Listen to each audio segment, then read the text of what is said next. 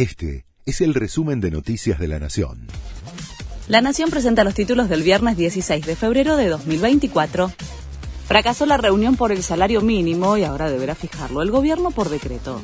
La representación sindical pidió un incremento del 85% y las cámaras empresarias no hicieron ninguna propuesta. El salario mínimo vital y móvil, que es de 156 mil pesos actualmente, se utiliza para definir prestaciones como los planes Potenciar Trabajo y las becas Progresar, también para establecer los límites para el pago de ganancias. El gobierno convocará a paritarias nacionales docente.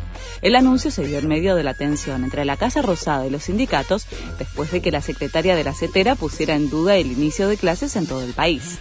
El encuentro será en los próximos días. El secretario de Educación, Carlos Torrentel, encabezará la reunión con los cinco principales gremios. Los intendentes del interior enfrentan a Milei, piden una compensación por la quita de subsidios al transporte. Se reunieron 16 jefes comunales de grandes ciudades y reclamaron que se coparticipe parte del impuesto a los combustibles a cambio de la quita total de aportes nacionales. Afirmaron que sin esos fondos, el boleto de colectivos se ubicará en un rango entre los 1.200 y 2.200 pesos.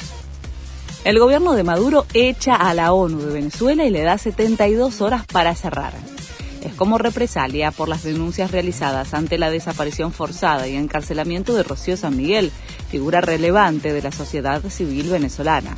El canciller de Venezuela criticó la actitud colonialista, abusiva y violadora del organismo por su reclamo. El Inter de Messi empató 1 a 1 con Newell's en un amistoso histórico. Leo jugó 60 minutos después de las molestias musculares que lo marginaron de los partidos de la gira por Asia. Fue la cuarta vez que enfrenta a un club argentino en su carrera y la primera que le toca contra la lepra, que lo vio nacer como futbolista en su ciudad. Este fue el resumen de Noticias de la Nación.